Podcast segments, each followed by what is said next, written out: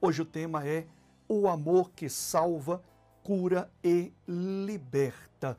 Vamos então abrir a Bíblia Sagrada no livro de Romanos, capítulo 5, versículo 5 também. Vejam, aqui nós já estamos com o versículo 5 do capítulo 5 de Romanos, e aqui nós já encontramos o resumo da mensagem. Lógico que nós vamos falar um pouco abertamente sobre o amor que salva, que cura e que liberta. Mas antes de lermos aqui, nós temos que fazer três perguntas, porque elas serão respondidas aqui. A primeira pergunta é: que tipo de amor é este? Que tipo de amor é este? Porque a gente sabe que quando se fala em amor, isso é um pouco assim pluralista, né? Porque existe aquele amor de, de, de, de pai para com filho, existe aquele amor que as pessoas chamam de platônico, existe aquele amor grego, que é aquele amor mais paixão, sensual, né? Existe o amor familiar. E qual é o tipo deste amor? É a primeira pergunta. A segunda pergunta é: como ele está disponível para nós? Como que ele está disponível? A terceira pergunta é: como ele se desenvolve em nós? Então nós temos que fazer essas três perguntas. E aqui neste versículo, nós temos, na verdade, já a resposta dessas três perguntas. Mas, como eu falei, nós vamos estender um pouco mais a revelação de Deus aos nossos corações, para que possamos absolver aquilo que Deus quer falar conosco. Veja então a resposta às três perguntas que está aqui em Romanos 5,5. E a esperança, está escrito aqui, não traz confusão, porquanto o amor de Deus está derramado em, nossos, em nosso coração pelo Espírito Santo que nos foi dado. Então aqui tem as três respostas. A primeira, que tipo de amor é esse? O amor de Deus. Veja que aqui está escrito: porquanto o amor de Deus. Então é desse amor que provém de Deus que nós estamos falando.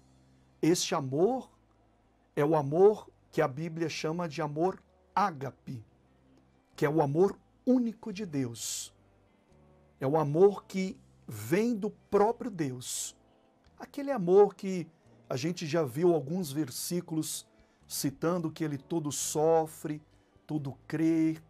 Aquele amor que ele foi de tal maneira que entregou seu próprio filho para ser crucificado, para tirar o pecado do mundo. É desse amor profundo que nós estamos falando. Deste amor que me resgatou, deste amor que te colocou aqui para ouvir essa mensagem, que te resgatou, ou que está te resgatando, te envolvendo. É desse amor que nós estamos falando. Qual amor? O que vem de Deus. Porquanto, aqui, o amor de Deus, este, de que forma que ele está disponível? Veja, porquanto o amor de Deus está derramado em nossos corações, é, em nosso coração. Eu ia falar no plural em nossos corações, pode ser também. Em nossos corações. De que forma então ele está disponível? Ele é derramado em nossos corações. Ele é derramado. É dessa forma que Deus ele disponibiliza do seu amor entrega ele para nós. Ele derrama em nossos corações. E, que, e qual é o meio que ele se desenvolve? Como ele se desenvolve? Aqui, derramado em nossos corações pelo Espírito Santo que nos foi dado. Então é dessa forma que ele se desenvolve. Veja então que este amor que é de Deus, que nós estamos falando, ele entrega a nós, ele derrama em nossos corações este amor, para que tenhamos o mesmo amor que ele tem. E o Espírito Santo é que desenvolve, quem administra este amor. É ele quem conduz este amor em nossos corações. E Jesus disse que é ele que nos convence, então é o trabalhar do Espírito Santo que desenvolve este amor em nós. E não sei se você já ouviu, é, até outro dia a gente estava conversando, eu e um pastor, e a, o pastor até falou assim comigo: olha, falar é fácil, mas praticar é o que é difícil. Mas você sabia que se nós pararmos para é, pensar em algumas palavras que falamos, e eu concordei com isso, a gente concorda com essas com essas é, palavras, né? Porque elas fazem sentido para a gente de forma natural. E a Bíblia diz que o homem natural ele não compreende as coisas do Espírito de Deus porque lhe parecem loucura. Você vê, por exemplo, neste exemplo do amor, um cidadão extremamente violento que tira a vida do seu próximo, de repente falar que mudou. Lógico, você não vai acreditar, dificilmente eu também acreditaria. E a gente tem essa forma natural de ver as coisas e falar: não, isso aí realmente na, na teoria funciona, mas na prática não funciona. Mas aqui tem um grande perigo em relação a isso. Porque este amor, ele não é derramado por um acaso. Ele é derramado em nossos corações para que aconteça algo em nós. Para que aconteça algo em nós. E tem que acontecer. Porque senão é, era uma opção ser derramado. Mas ele derrama. Porque faz parte da salvação. Por isso que este amor, ele é o que salva, ele é o que cura e ele é o que liberta. Ele também, além de salvar, ele tem o propósito de curar e de libertar. Então nós vamos ver sobre isso, sobre esse processo, mas primeiro nós temos que é, continuar é, entendendo o amor que salva. Ele salva, ele cura, ele liberta. Por que, que este amor que provém de Deus, que é derramado em nossos corações e administrado pelo Espírito Santo, ele salva. Por que, que ele salva? Então vamos ver aqui abrindo a Bíblia novamente, agora abrindo o livro de João, capítulo 13, versículo 34 e 35. Acompanhe. Jesus então diz o seguinte: um novo mandamento vos dou. Veja a palavra mandamento. Quando a gente ouve a palavra mandamento, a gente já tem uma assimilação automática com a velha aliança, onde tinha os dez mandamentos. Mas Jesus está falando que ele também está dando um mandamento. Um mandamento. Ele não deu os dez mandamentos, ele está dando um mandamento. Este é novo. Este é novo e é um mandamento. É aqui que nós temos que prestar atenção. Que vos dou? Que vos ameis uns aos outros, como eu vos amei a vós, que também vós uns aos outros vos amei. Qual é o mandamento? Que você tenha amor. Amor aqui no caso para com o próximo. Porque esse amor que provém de Deus, ele tem outras ramificações. ele tem o amor que nasce em nossos corações para, por exemplo, amar o próprio Deus e ser obediente à palavra dele. É por isso que Jesus disse: volte ao primeiro amor. Por quê? Porque uma vez que ele foi derramado, ele também pode é, é, é, é se apagar, como nós vimos na mensagem passada, na quinta-feira passada. Volte ao primeiro amor. Então, esse amor, além de fazer com que nós amemos a Deus, ele também faz com que venhamos a amar o nosso próximo. E isso não é uma opção. É aqui que está a chave. Isso é um mandamento. Isso é um mandamento.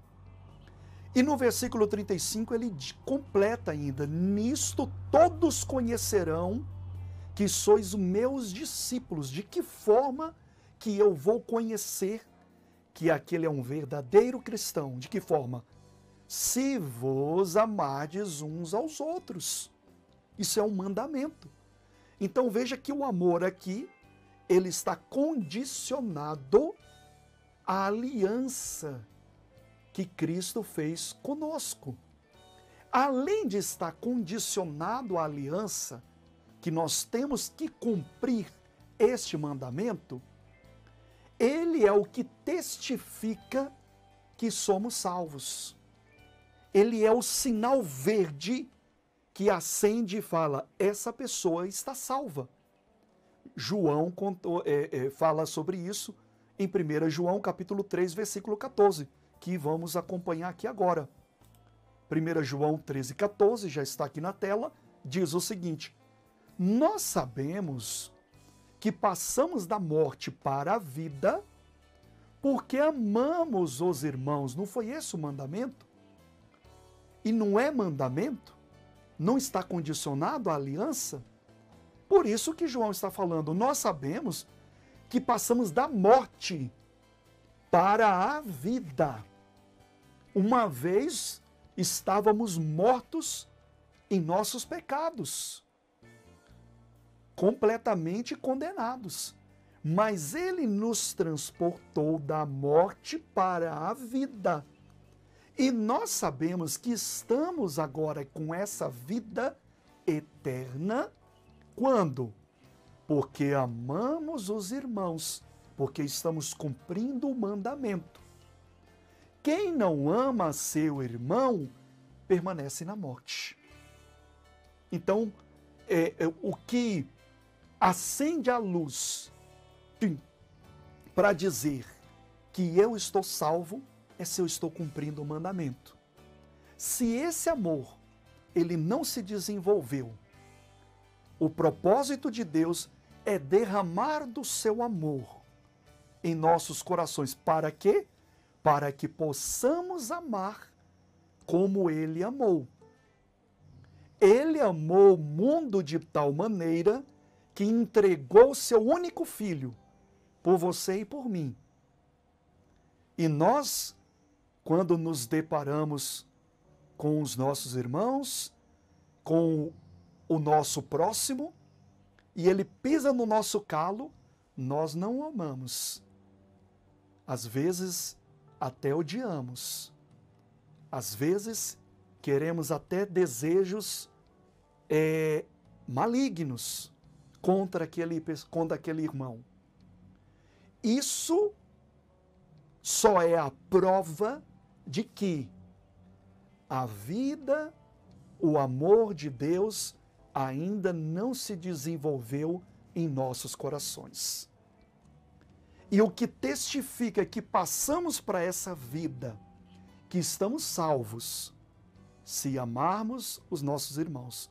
Por isso que Jesus diz: se o vosso Pai, que é santo, olhou para você, viu você todo sujo, e ficava: Meu Deus, meu Deus, me ajuda. Ele teve compaixão de você, de mim, entregou Jesus e fechou os olhos, apagou seus pecados e disse: Vem, você agora é meu filho. Se ele fez isso, ele que é perfeito. Em outras palavras, Jesus está falando: quem é você para não perdoar também?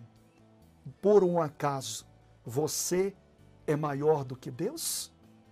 Por um acaso, o soberano, ele pode perdoar porque ele é um qualquer e você é superior? Não, eu não perdoo. Ele perdoa porque ele tem coração mole. Não. Jesus disse: se não perdoar o vosso irmão, vosso Pai que está nos céus, também não perdoará vossas ofensas. Oh, que palavra dura, mas que salva. Oh, aleluias. Por isso que este amor salva, porque ele está condicionado à salvação. É mandamento.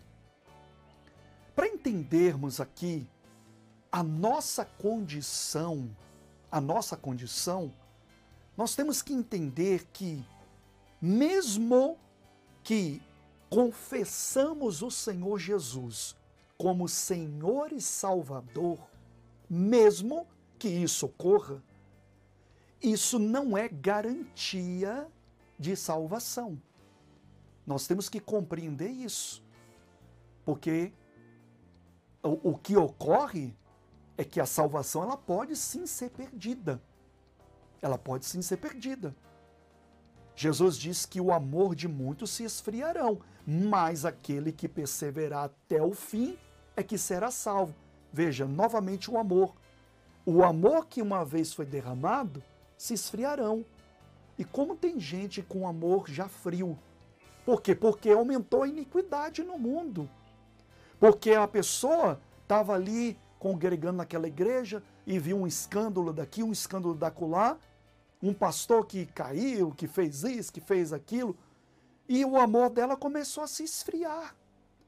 E Jesus disse: Mas é aquele que perseverar até o fim é que será salvo. Então esse amor não pode se apagar. Pelo contrário, ele tem que se desenvolver. E é aqui que nós temos que entender que o homem, ainda que ele tenha Cristo confessado como Senhor e Salvador, ele está em desenvolvimento e tem que se deixar desenvolver também. Porque se você é daqueles que fala eu sou o crente Gabriela. Como que é o crente Gabriela, Pedro? É Gabriela é eu nasci assim, vou viver assim, assim que fala. Eu dou cada mancadinha nessas coisinhas, né? Eu nasci assim, morri assim, é, morri assim, vou viver assim, não mudo. Aí o que que acontece? O amor ágape que provém de Deus, ele não se desenvolve. E realmente, você fica assim, morre assim, mas nós temos que entender que o homem ele tem uma condição que deve ser mudada. As profecias, por exemplo, eu vou abordar esse esse meio agora um pouquinho diferente. Falar um pouco das profecias para que a gente entenda como que é o coração do homem. Veja as profecias. Deixa eu abrir aqui novamente a Bíblia Sagrada. Agora eu vou abrir no livro de é, Ezequiel. Está aqui Ezequiel, Ezequiel capítulo é, de número 36, versículo 30, 25. Acompanhe, ó. Então espalharei água pura sobre vós. Isso é uma profecia. Eu já vou explicar por que, que eu estou fazendo essa abordagem, para que a gente compreenda o estado do homem. O meu estado e o seu estado. É uma abordagem um pouco diferente, mas você vai, vai entender. Então espalharei água pura sobre vós, e ficareis purificados de todas as vossas imundícias. Olha, está falando que vai tirar o pecado. De todos os vossos ídolos vos purificarei. 26. E vos darei um coração novo. O, o, o amor ágape não é derramado no coração? Não é verdade? Então aqui está uma profecia antes dele ser derramado. Deus já estava preparando o caminho. Por isso que a velha aliança foi uma, é uma sombra da nova. a nova é perfeita. Cristo é perfeito. Cristo salva, cura e liberta. Então, isso aqui é uma profecia, é uma preparação. E às vezes esses profetas e o povo que recebia essa profecia nem entendia aquilo. Ou entendia como é, se cumprindo na época em que eles viviam. Mas Deus estava falando de Jesus, na vinda de Jesus. E aí, derramarei, é, aliás, 26. Vos darei um coração novo, porei dentro de vós um espírito novo. Veja, e tirarei o coração de pedra da vossa carne, e vos darei um coração de carne. É aqui que nós é, vamos é, falar sobre isso. Então, qual é o estado do homem? O estado do homem, ele é, ele tem um coração de pedra. E é verdade. Você já ouviu esse ditado? Você já ouviu? Né? Essa pessoa tem um coração de pedra. É daí que advém. Por quê? Porque o homem sobre o pecado adâmico, ele foi endurecido o coração. Ele tem um coração. Então esse, ele tem um coração de pedra. Então é esse o estado que o homem está. O propósito do derramar do amor de Deus em nossos corações é para transformar. É para tirar o coração de pedra e dar um coração novo. Deus quer te dar um coração novo. Aleluia. Deus quer me dar um coração novo. Deus quer nos dar um coração novo. Este é o propósito. E este coração novo, este coração novo, ele manifesta um amor. Este amor não provém de vós, não provém de mim, de você. Não provém, até porque o nosso coração é o coração de pedra. Este amor que é derramado, que substitui o coração de pedra, é o amor que provém de Deus. E ele se desenvolve em nós quando nós nos deixamos desenvolver pelo Espírito. Veja que sempre é pelo Espírito. Temos mais uma profecia, deixa eu abrir a Bíblia, que está em Jeremias, no capítulo 31, versículo 33. Veja essa profecia da mudança de coração, do derramar de Deus e a condução do Espírito. Mas este concerto que farei com a casa de Israel, depois daqueles dias, diz o Senhor, porém a minha lei no seu interior, e a escreverei na onde? No seu coração. Eu serei o seu Deus, e eles serão o meu povo. Aleluia! Essa profecia é tremenda. Porque, como eu falei, é, os profetas, às vezes, nem eles tinham noção do que aconteceria. Por exemplo, Abraão. Deus falou a Abraão: Eu faço uma aliança contigo. E nessa aliança farei de ti uma grande nação. Com certeza, Abraão é, é, imaginou que tudo estaria ali diante dos olhos dele povos infinitos. Mas não foi o que aconteceu. Mas aconteceu. Deus não mentiu, Deus cumpriu. Mas o que ele estava falando que Abraão era era a pessoa da qual Deus estaria iniciando uma grande nação. E Deus, quando falou isso para ele, na verdade, ele estava pregando o evangelho. Isso está em Gálatas capítulo 3. Deixa eu abrir aqui para você ver. Gálatas capítulo 3, versículo 8. É, abrindo a tela novamente. Olha, aqui está escrito: Ora, tendo a Escritura previsto que Deus havia de justificar pela fé os gentios, então veja só, Deus previu em Abraão o início de uma jornada que levaria a Cristo e justificaria os gentios pela fé. Por isso que somos descendentes de Abraão. E neste momento, quando ele anunciou a Abraão a aliança, olha o que estava acontecendo. Anunciou primeiro o evangelho a Abraão, dizendo: Todas as nações serão benditas em ti. Então, o que, que Deus estava anunciando para Abraão? O evangelho. Então, eu estou explicando isso só para a gente entender que o estado do homem, as profecias já diziam que o homem ele tinha que ter um coração transformado. Deus vinha prometendo o coração transformado no homem.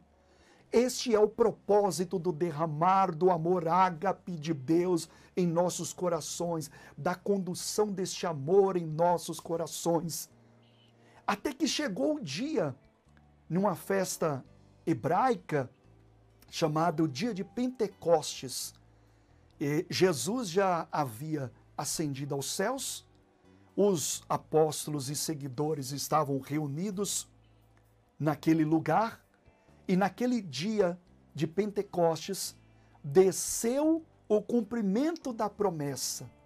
O Espírito Santo desceu sobre eles. Deus então derramou naqueles corações o Espírito Santo. Isso é o que acontece até hoje. Deus derrama do seu amor em nossos corações, derrama é, sobre nós este amor que é conduzido e desenvolvido pelo Espírito Santo.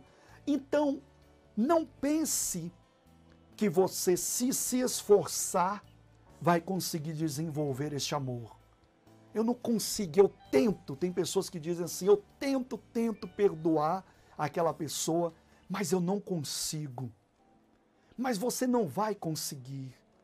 Você tem que pedir ao Espírito Santo para desenvolver este amor. Chega uma hora que você vai conseguir. Chega uma hora que, da mesma forma que Deus te perdoou, você vai ter esse mesmo amor e você vai falar: essa, essa pessoa perdoou no nome de Jesus Cristo. Tem uma, uma história é breve, eu já contei ela até em outra pregação.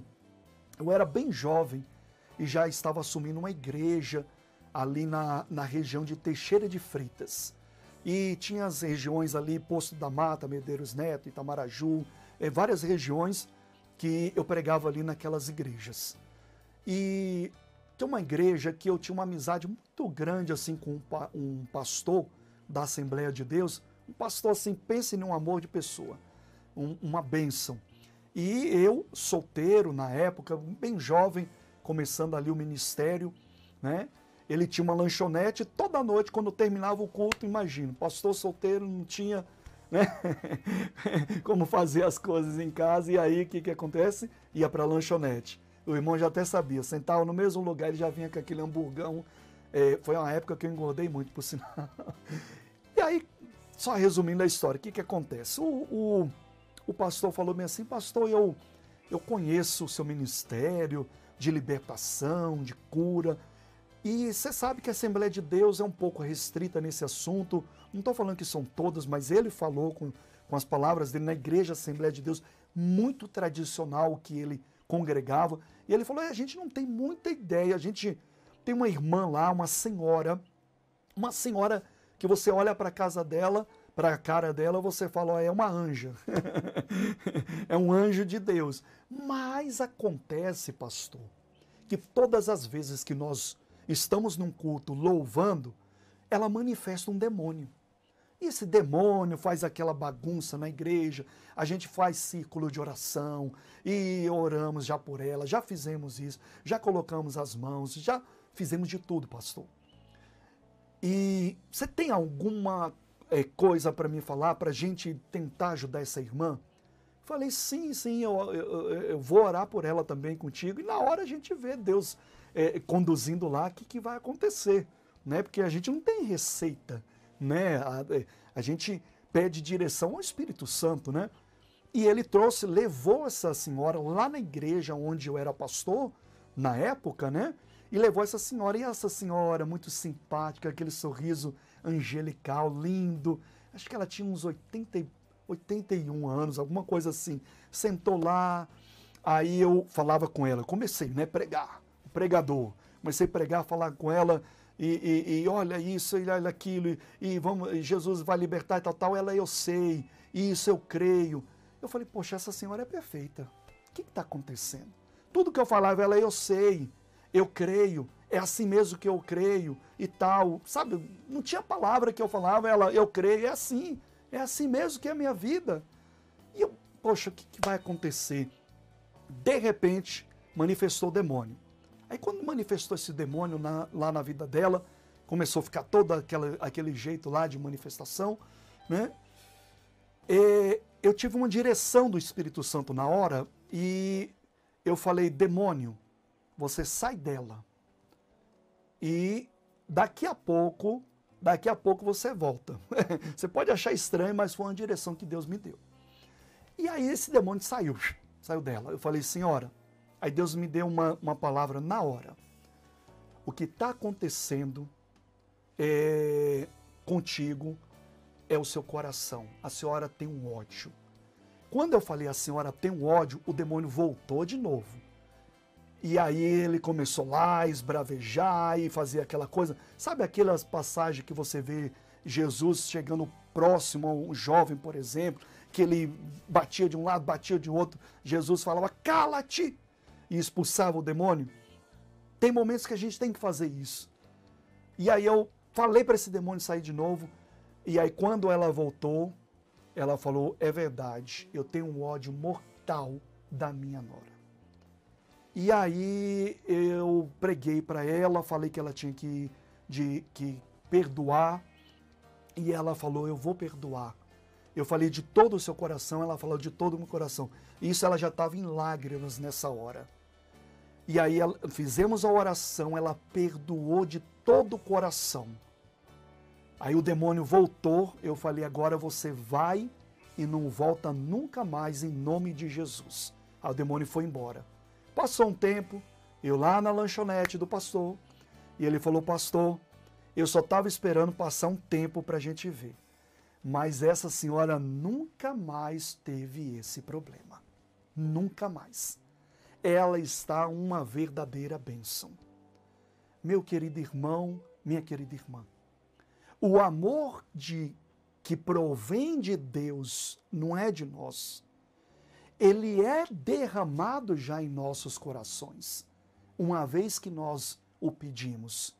E o Espírito Santo, ele é quem administra.